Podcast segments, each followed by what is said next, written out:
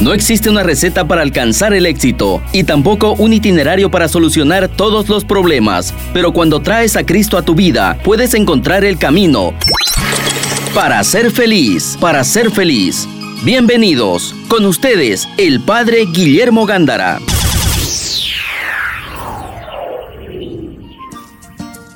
Buenas tardes amigos de Radio Betania.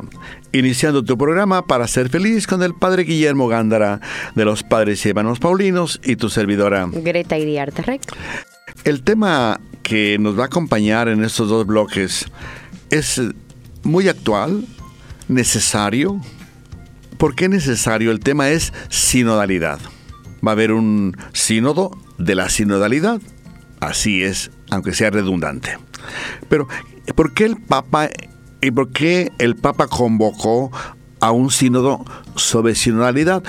Primero, no nos asustemos con la palabra. Sinodalidad quiere decir incluir al prójimo, escucharnos todos, porque el Papa se dio cuenta de que mundialmente, sea como iglesia, sea como sociedad, sea en cualquier rubro, cada uno de nosotros comenzó a alimentar el individualismo. Comenzó a yo solamente decido, yo solamente soy, soy el que tengo la verdad. Y fuimos caminando, caminando, caminando. Y cuando menos acordamos, hubo líderes aislados, pero que tenían incidencia en la nación, incidencia en la iglesia, incidencia en las universidades, pero solos. Y entonces con frecuencia había el error ahí y, mis cuido o los intereses particulares. Entonces, y eso, repito, no solamente de la iglesia, en la sociedad, en las familias, en, las empresas. Entonces el Papa dijo, no, vamos a recuperar aquella, aquella inclusión, aquel, aquel sentido de comunidad, sentido de iglesia, sentido de familia, sentido de ciudad, sentido de nación, porque esto abarca todo. Y entonces, ¿verdad? El Papa mismo eh, hizo todo un programa, un proyecto para ojalá y que comprendiéramos primero los bautizados, comprendiéramos que el egoísmo, el, el conducirme en mi familia, en la iglesia, en la empresa, en la universidad, en la nación, con mi capricho, yo tengo la verdad, nos está cobrando factura. Entonces, se nos olvidó que soy el papá de la familia, sí es cierto, pero que tengo una esposa, que tengo un esposo, que tengo unos hijos a los cuales puedo convocar para comentarle el proyecto de la familia. Y así, digamos, en la empresa, en la ciudad, en la parroquia, en la diócesis, en la patria, en todas partes se nos olvidó algunos más y algunos menos. Pero a todos se nos olvidó incluirnos, compartir, proyectar, hacer síntesis, análisis y síntesis, eh, analizar bien el proyecto, tener conciencia del discernimiento que el Papa tanto está animándonos y eso es lo que nosotros tenemos entre manos. No es algo ajeno a nosotros. A ti, amigo de Radio Betania, no es ajeno, porque tú tienes familia entonces tienes que trabajar unido. Tú tienes una parroquia, tienes que trabajar unido a la parroquia. Tienes una diócesis o, arquidiócesis cruceña. Tienes que trabajar con la arquidiócesis cruceña, una, una nación, una ciudad, una empresa, una universidad todos a trabajar de, nueva, de, un nuevo estilo de ser. Y eso tenemos que, como se dan cuenta que, que todo está cambiando. A mí me impresiona, me impresiona, ¿verdad?, cómo el CELAC, hace como 20, días, el CELAC con, Europa, ya. Eh, se reúnen los de América del Sur, se reúnen los de la ONU, se reúnen los de los del Grupo Europa, Grupo Asia Pacífico, dime otro grupo, Grupo Grupo América, ¿Eh? los árabes, los árabes los árabes, gracias, se están uniendo con los africanos. Los africanos están haciendo sus reuniones. Mis hermanos, hay que abrir los ojos. Todo mundo está tratando de unirse, de ver ojalá y que no sea unirnos, ojalá y que la política no vaya por ahí, me uno pero para ver qué te exprimo, para ver qué me aprovecho de ti. No, eso no es sinodalidad. Sinodalidad es vamos a unirnos, pero para ganar, ganar ganar todos. Entonces, si África se está uniendo con América o con Oriente, con América no, también con América, pero con Europa y con Oriente, sobre todo con Oriente, entonces vamos a ganar todos, vamos a escucharnos, qué necesitamos, qué, cuáles son los desafíos, cuáles son las necesidades o de África o de América o de Asia o de, o de pero ahorita ya trabajando unidos. Y eso es el, el, el, el proyecto que el Papa está impulsando está proponiendo. O sea, fíjense mis, hermanos, contentos de ser Iglesia Católica, porque el Papa, acuérdense, no es el solo, tiene los expertos en el Vaticano, y entonces tiene sus consejos, tiene su Senado, entonces van viendo, tiene su consejo de cardenales, a ver por dónde va el tema, y entonces el Papa analiza y ve que hace falta en un nuevo estilo de ser, de ser nación, una nación.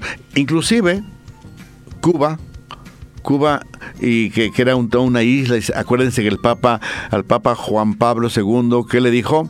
Cuba, Cuba, ábrete al mundo, mundo, ábrete a Cuba. Y miren, Ahorita Cuba creo que, que, fue a una reunión, ah, fue la reunión de, de, de, de Europa, Okay. Fue en de Europa. Sí, y de a poco están, están introduciendo apertura a, la ciudadanía, ¿no? Nada más hay que, hay que estar atentos a que no sea para que me explote al pobre. Claro. Para no volver otra vez a la explotación del pobre, al que yo te encajo, a ver qué uña te encajo, a ver qué, a ver qué interés puedo yo sacar de ti. Eso no es sinodalidad. Sinodalidad es ganamos todos, nos escuchamos todos, resolvemos todos, compartimos todos y crecemos todos.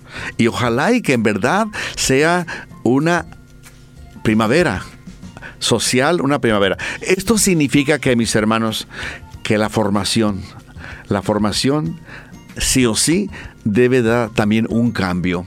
Que ojalá y que en la formación ya no tengamos, ¿verdad?, esas gentes aisladas que solamente ven su propio, su propio interés y yo exprimo a que se me ponga por enfrente.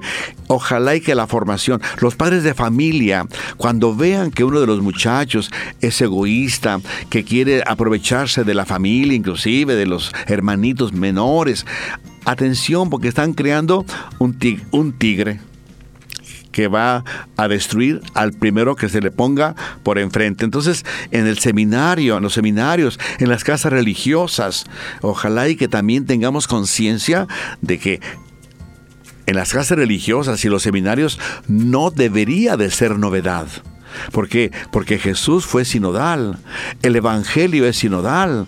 Basta que nosotros eh, analicemos cualquier tema y siempre Jesús fue en busca dialogaba, compartía, curaba, hacía comunidad, iba, con, iba a comer con, con, quien lo invitara. O sea, Jesús es sinodal si analizamos cualquier tema del Evangelio. Dime, Greta. Padre, justamente eso quería recalcar, este, la sinodalidad de Jesucristo.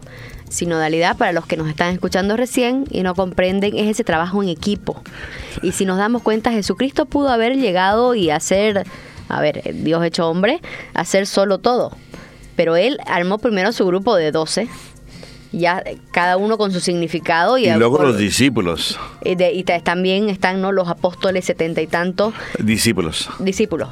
Y fue dejando en el, en el camino donde iba eh, eh, comunidad, que es importante ser comunidad.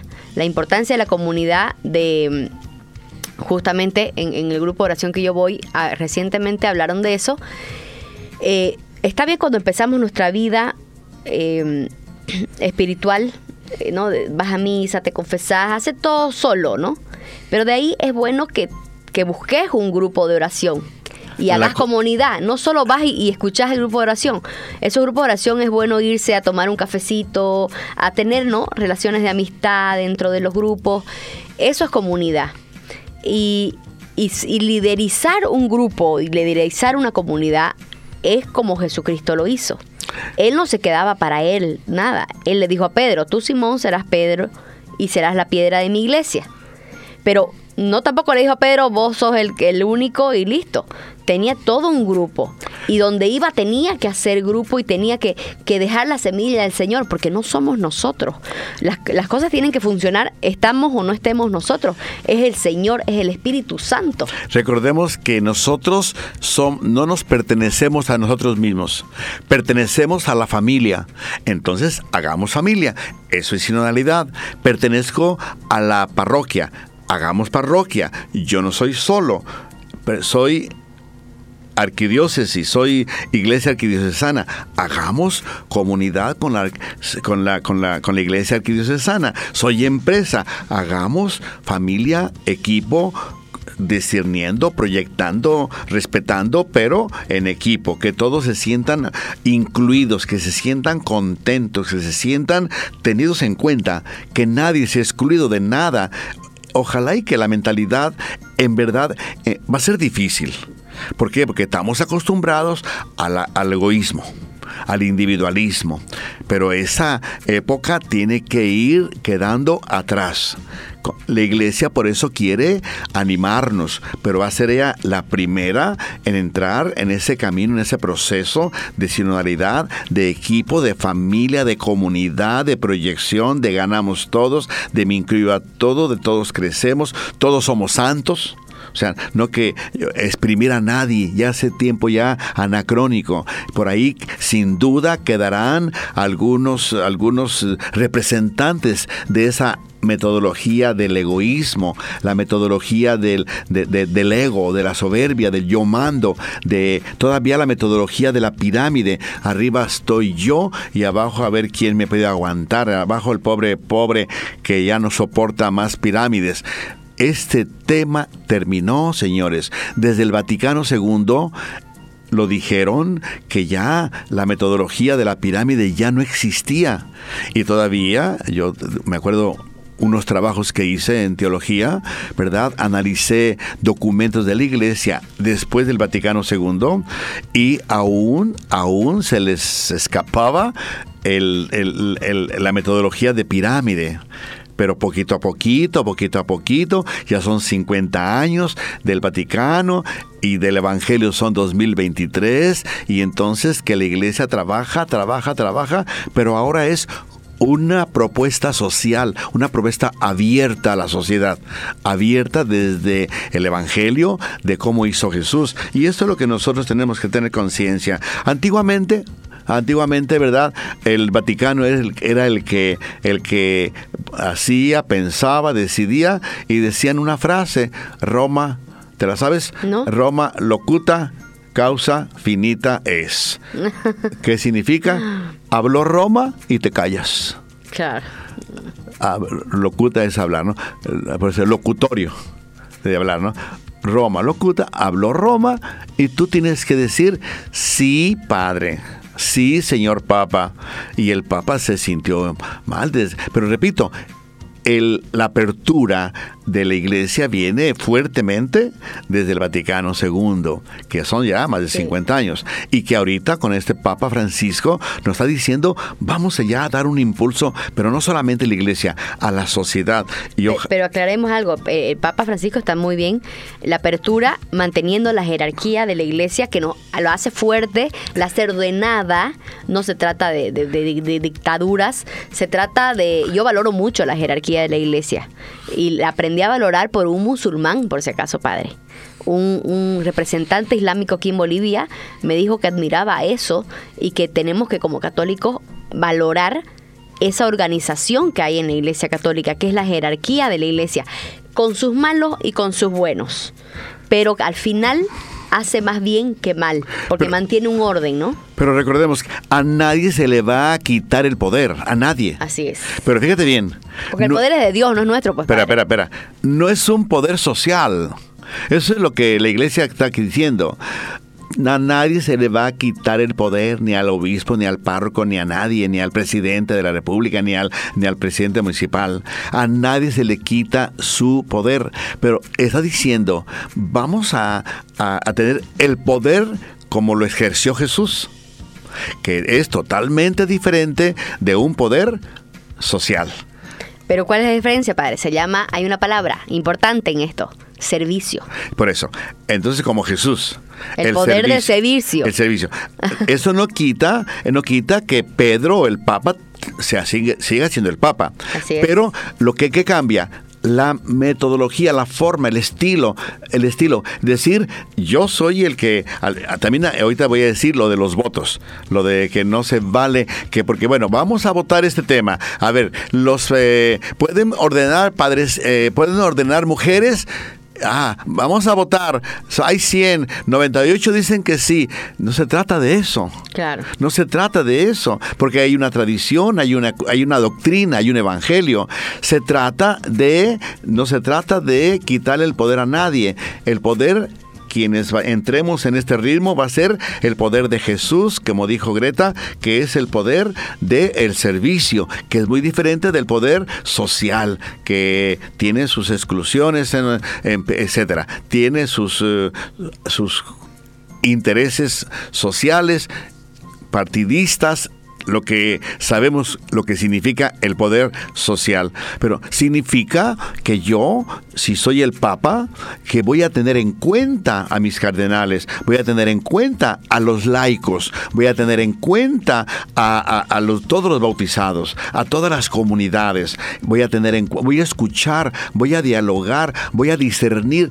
El Espíritu Santo tiene que ser el promotor de esta nueva era. Una vez que yo, siendo el Papa, que no me quitan mi autoridad de Papa, pero que ya dialogué, escuché, o papá, o rector, o presidente de la República, dialogué, escuché, discerní, me abría el Espíritu Santo, entonces sí, el Espíritu Santo me va a dar la conclusión, no una votación de contra 198 votaron algo fuera de lugar, algo que no se puede, algo que no A ver, vamos a votar el aborto. A ver, 98 dicen que sí. Ave María, cosas sensatas, pero recuérdense, el Espíritu Santo es el que va a darnos el consenso, pero a todos, a todos, que todos nos sintamos in- in- in- integra- Incluido. integrados, que todos nos sintamos que si sale una conclusión, porque el Espíritu Santo nos la regaló, la reflexionamos, la discernimos, la platicamos, que más la compartimos y que sentimos que esa es la voz del Espíritu Santo para sentido común, para el bien común. Yo soy el Papa y no me van a quitar mi autoridad, pero tengo ya para decir vamos a ir por este camino que todos con todos compartimos, todos dialogamos, todos entramos en discernimiento entonces es el Espíritu Santo que nos ha regalado esta frase. Yo como sumo pontífice digo por aquí es el camino, pero después de haber pasado todo este proyecto, y así como lo estoy diciendo, de compartir, escuchar, reunirse, eh, dialogar, discernir, debe de ser también en la familia. Por eso es que el sínodo ahora de octubre es también para la familia, es también para la, para, para la empresa, es también para la, la ciudad, es también para la nación, es también para la universidad, donde cualquier lugar donde haya un grupo humano, debemos entrar en esta metodología. Ya se acaba el tiempo de que yo mando, de que, de que lo que tú digas yo lo hago. Se acabó el tiempo de las pirámides, de que arriba está, arriba está el que, el que manda y yo soy el que obedezco solamente, sin que me tengan en cuenta. Con frecuencia, con frecuencia eran, era algo que iba contra mi misma naturaleza o contra el mismo sentido común, pero como fueron 98 votos, no se trata ya de eso, mis hermanos. Yo creo que tenemos conciencia de que Nueva formación, papás, atención con los individualismos en el hogar, nación, atención con los individualismos sociales, porque eso no deja nada. Vamos a entrar en un consenso más, más eh, consciente de la, de la vida, más consciente del momento que estamos viviendo, más consciente de iglesia, más consciente en la formación, más consciente de familia, y eso es lo que nosotros tenemos que tener una iglesia actual, no anacrónica, una ciudad actual, no anacrónica. Y así podemos hablar de las empresas o de, las universidades. Yo creo, mis hermanos, que tenemos un reto como bautizados, ser los primeros que nosotros vamos a dar el testimonio de saber trabajar en comunidad. Que le estamos diciendo, el Papa y yo no, sinodalidad, que es un nuevo estilo de ser incluyente, de escucha, de diálogo, y que esto va a crear armonía, va a crear sentido común, va a crear, va a crear, va a crear calor humano, va a crear amistad, va a crear, ¿qué más puede crear? Comunidad, ya dijimos, pero va a crear alegría. La gente va a vivir alegre porque me voy a sentir parte de mi ciudad, parte de mi nación, parte de mi familia, parte de mi parroquia, parte de, mi comunidad, etcétera. Pues eh, muy interesante. Vamos a, hay mucho que decir. Acuérdense que viene el sínodo, viene ahora en octubre, que ya yo creo que ya están yendo a, se están yendo a qué, a a, Roma quienes van a participar. Por primera vez participan el 25% es con, son laicos con voz y voto. Bien. hay mujeres, ¿no? Hay mujeres. Esa fue la noticia que leí. Eh, sí, voz y voto. Entonces, mis hermanos, vean, y no solamente la iglesia, ya les dije yo que el grupo Europa, el grupo Asia-Pacífico, el grupo Atlántico, el grupo Europa, el grupo África ya, el grupo Oriente, el grupo, el grupo Sur, el grupo... Mis hermanos, todos estamos caminando hacia ser sinodales. Pero recordemos, última palabra, que no vaya a ser unirme contigo, pero para ver de qué me aprovecho de ti. Eso no es sinodalidad, eso no está en el Evangelio, eso no es el proyecto que la iglesia está procurando compartir. Estás escuchando al Padre Guillermo Gándara para ser feliz. En ese segundo bloque, mis hermanos, ya en el primero vimos lo que es sinodalidad que es, se trata de una nueva cultura, no solo para la iglesia, pero hemos dicho que para la iglesia no debería de ser nuevo.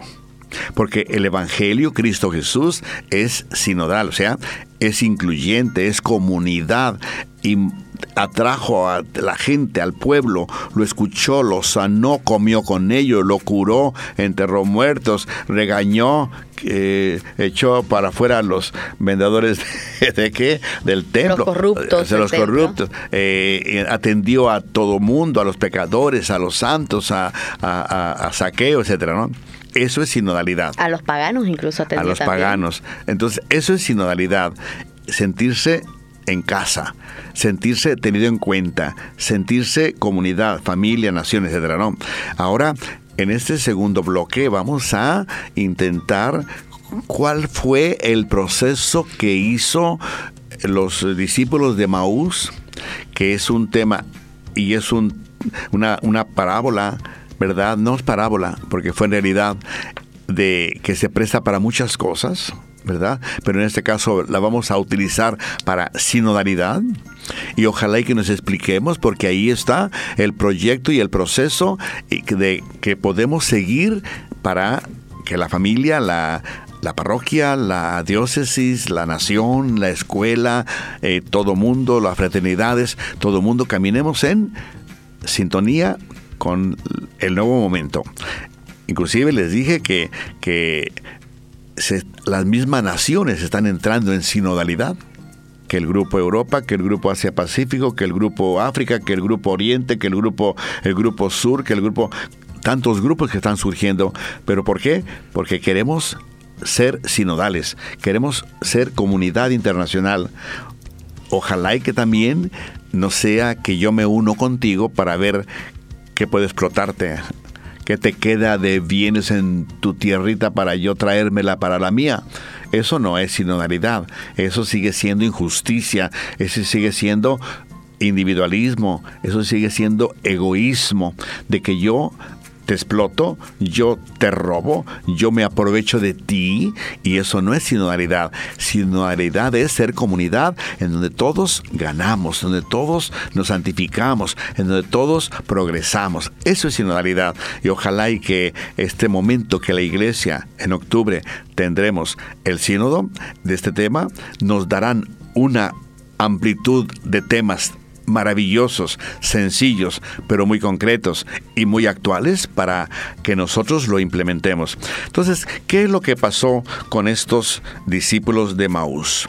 Recuérdense que ya Jesús, ¿verdad? Había, había resucitado, ya Jesús estaba, estaba, ya había pasado el Viernes Santo, etc.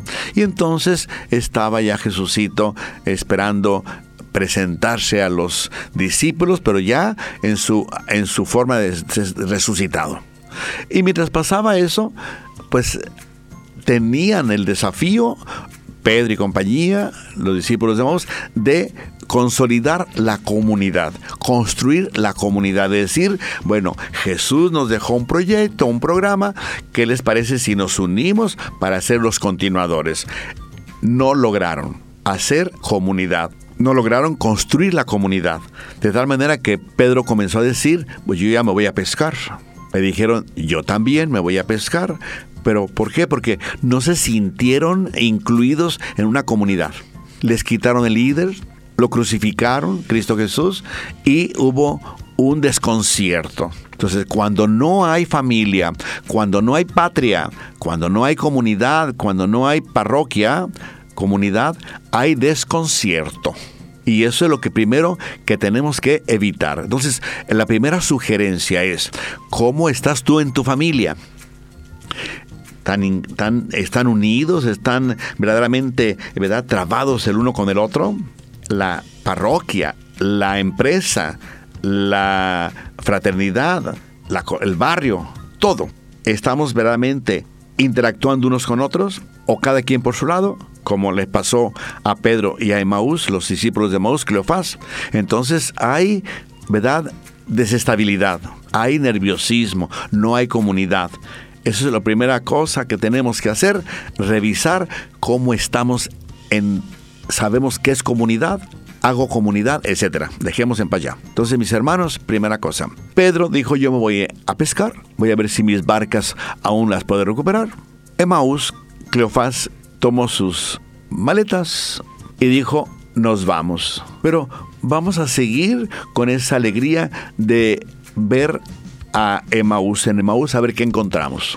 Iban a la periferia porque Jerusalén era la comunidad madre, la comunidad fuerte, y fueron a Emaús, empezaron a caminar a Emaús. Entonces, el primer paso, se fueron solos.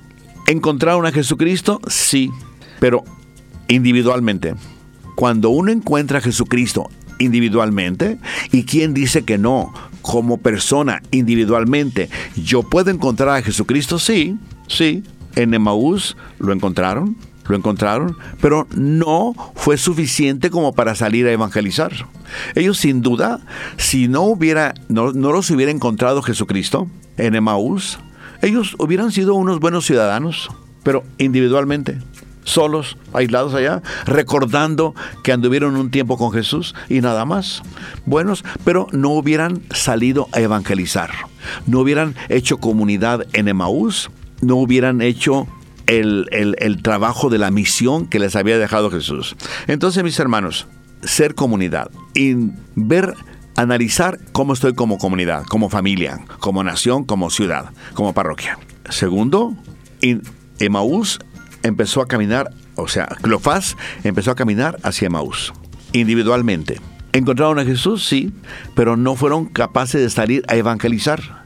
En ese tiempo, toda comunidad, y más los bautizados, tenemos que ser una comunidad en salida, dice el Papa Francisco. Tenemos que ser una comunidad evangelizadora.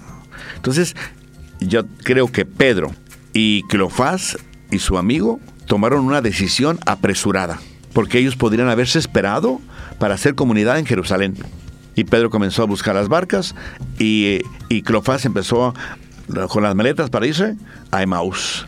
Entonces, nunca da buen resultado decisiones apresuradas. espérate que las aguas bajen, espérate cómo está esto, porque y ya tenían elementos, ya tenían elementos, porque cuando Jesús, que ellos dijeron que era un extraño, se les anexó en el camino, sí es cierto que unas mujeres nos dijeron del grupo, nos dijeron que lo habían visto, porque no esperaron.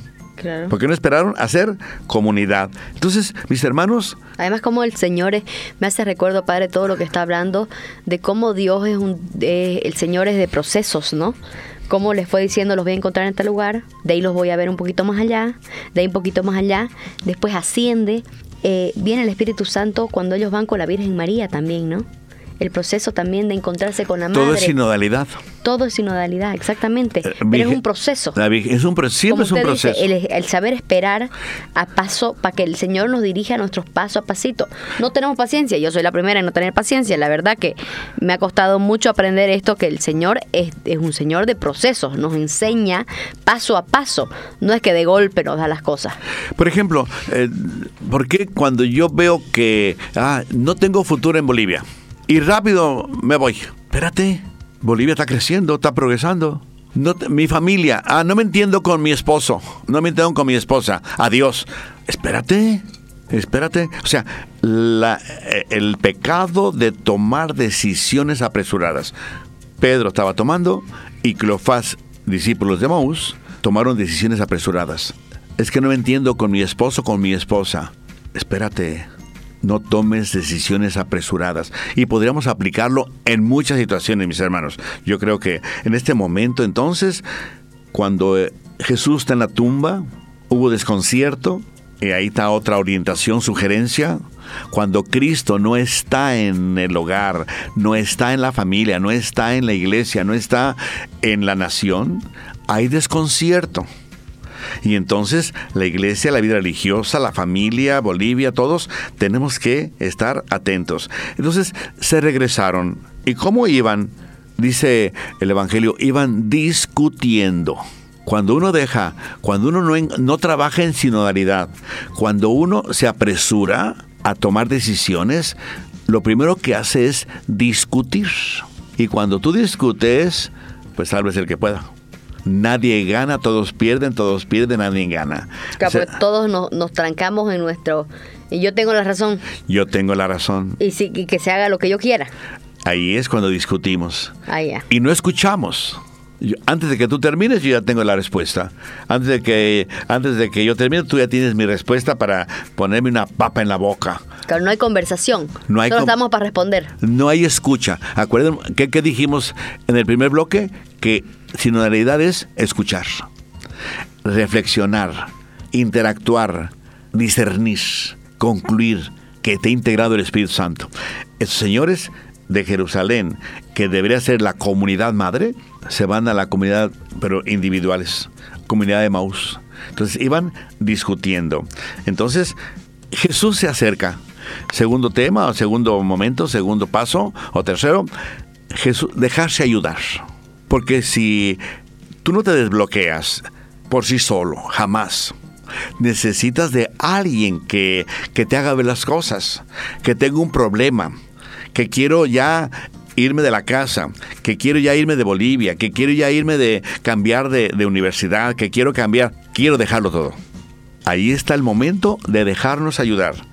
Cuando Cleofás y su amigo iban hacia Maús y que iban discutiendo, fíjate bien, que se les puso, se les colocó Jesús y no lo reconocieron. Entonces también otra cosa, cuando se discute, no se reconoce a nadie. Es que soy tu padre, mucho gusto. Es que soy, soy tu profesor, mucho gusto. O sea, no se acepta nada. Cleofás y su amigo no reconocieron a Jesús. ¿De qué cosas van hablando? ¿De qué cosas van discutiendo? Jesús le dijo van hablando, pero dice el Evangelio que iban discutiendo. ¿Cómo? que lo miraron. ¿Eres tú el único extraño en Jerusalén? ¿No sabe lo que pasó? ¿Qué significaba? Que no lo reconocieron. tanto discutían que no lo reconocieron. Tanto, fíjense, hermano, esto no solamente para, lo, para Cleofás y su, y su compañero. Cuando tú discutes, no reconoces razón alguna. Pero mira que no te comienzas de, mucho gusto, es para ti, ¿quién te mete en mis asuntos? Significa que no reconocemos y no aceptamos ayuda. O sea, mis hermanos, todo eso tiene, tiene, capacidad para un programa, pero ¿qué, ¿qué, significa o qué sucede cuando discutimos? Nos, nos volvemos animalitos. A ver quién saca más las garras y me araña más. O sea, discutir eh, los Cleofás y compañía no reconocieron a Jesús. Entonces tenemos nosotros que tener conciencia que necesitamos ayuda. Cuando sintamos que estamos discutiendo, que en la familia solamente son gritos y pleitos y, y portazos, que significa que estamos discutiendo. Y si es papá y mamá, atención porque los hijos están aprendiendo. ¿Por qué están aprendiendo los hijos? Porque cree, los hijos creen que, que ser hogar es discutir. Entonces, dejarse ayudar otra sugerencia que, que el mismo tema no lo da, los regañó. Insensatos, tardos de cabeza. O sea, los acudió. Con frecuencia, en la vida diaria, es necesario que alguien nos acuda. Así es. Que alguien nos diga, estás mal, ya, cállate. pero que nos haga reaccionar. Y porque muchas veces con frecuencia no es eh, eh, lo que es eh, estar discutiendo, no me deja captar lo que me están diciendo. Entonces tener conciencia que necesitamos alguien que me sacuda. Y si ese alguien que me sacuda, otra sugerencia, es Dios, es Jesús, gloria a Dios. Entonces tenemos ya, tenemos ya conciencia de que vamos por buen camino. Entonces, llegando, llegando a, a, ¿qué hizo Jesús? En el camino les explicó la palabra.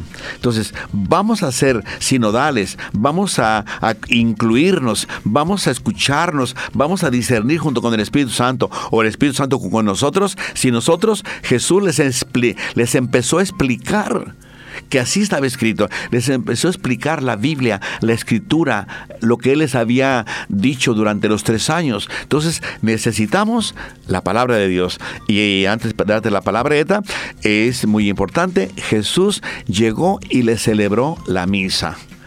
Entonces aquí hay dos elementos fuertes para, en verdad, hacer familia, hacer parroquia, ser eh, ciudad, ser Bolivia.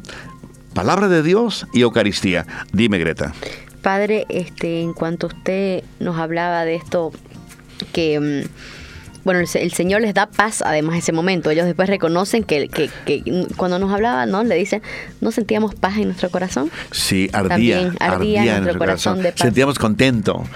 Era la transformación del corazón. Ahorita tú dime, dime. Y cuando estamos en sinodalidad, cuando, cuando participemos, hagamos como el Señor seamos nosotros el que llevemos paz, no por nosotros mismos, sino por el Señor, ¿no? Con la palabra, con, con de unión, no de división, porque muchas veces sí entiendo porque es parte de nuestra humanidad, podemos reclamar, podemos decir, mira, esto no me gusta, esto no sé qué, pero siempre con unidad, para el, cambio que haya unidad, no dividir, decir, no, ya hay que separarnos, hay que irnos, que qué importa, que, ¿no? ¿Qué, qué pasa? el que, el que se muera. Claro, entonces tampoco así. Y en la familia, eh, llevemos un poco a la práctica todo esto que usted está diciendo, padre. En la familia, este, cuando hay discusiones, que normalmente entre los hermanos, ¿no? Como que somos niños y vamos También marido y mujer, también marido y mujer. También marido y mujer. Este, pero a ver, marido y mujer, em, bueno, separémoslo. Marido y mujer es una cosa y cuando le enseñemos a los niños.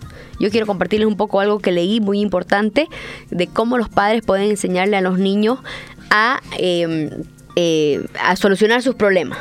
Muchas veces, y yo lo viví, los padres por, porque, bueno, están en su estrés de día a día, agarran, le dicen, ya, eh, no, le, no se eso, y, soy tu padre, y yo digo, y pídale disculpas a su hermano.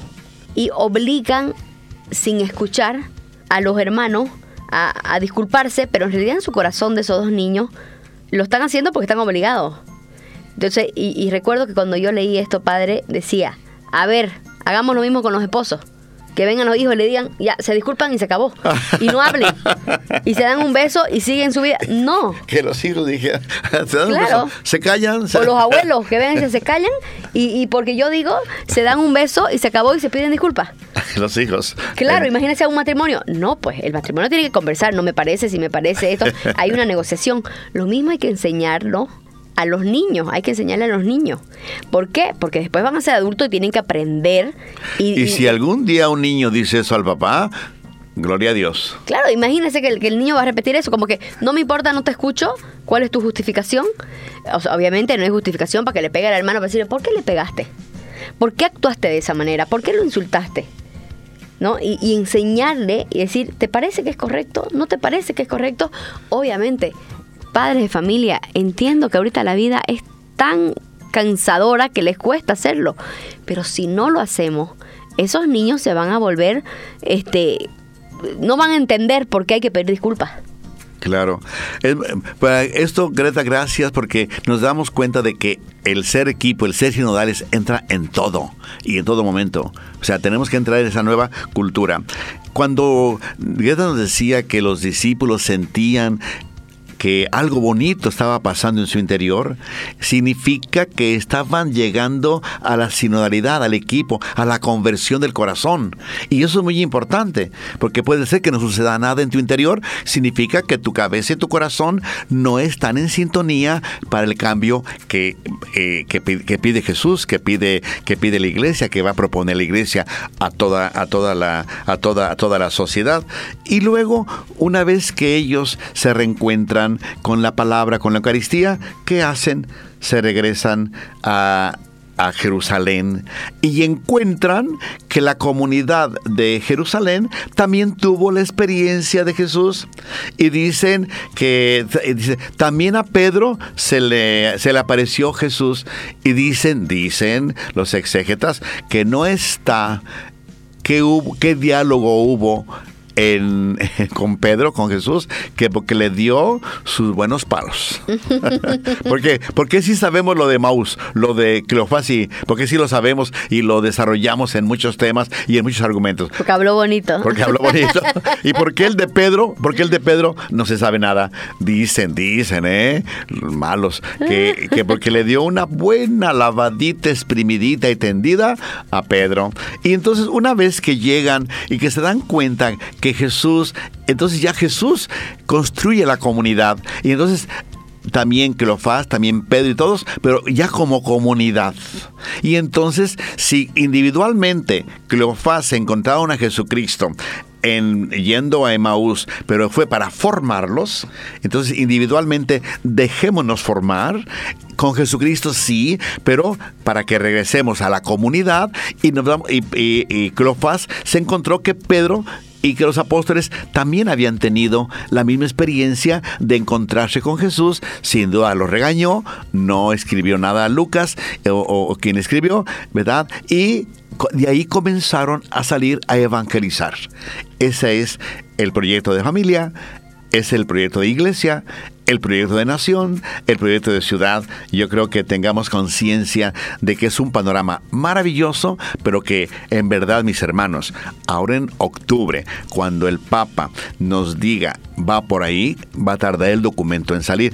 Va a tardar, ¿por qué? Porque va a haber una segunda parte dentro de un año en octubre del, del 24 va a ser la conclusión, pero mientras tanto nos van a presentar ya las perlas de ir caminando, experimentarlas, para mí, para purificarlas y aumentarle la que nos faltaron, para que en octubre 24, en verdad, ya tengamos experiencia de comunidad, experiencia de familia, experiencia de nación, experiencia de, de grupo, para que en el 24, cuando ya nos presenten el panorama y el proyecto, que ya lo sabemos, ya lo sabemos. Todos traemos integrado eh, eh, ser, ser, comunidad.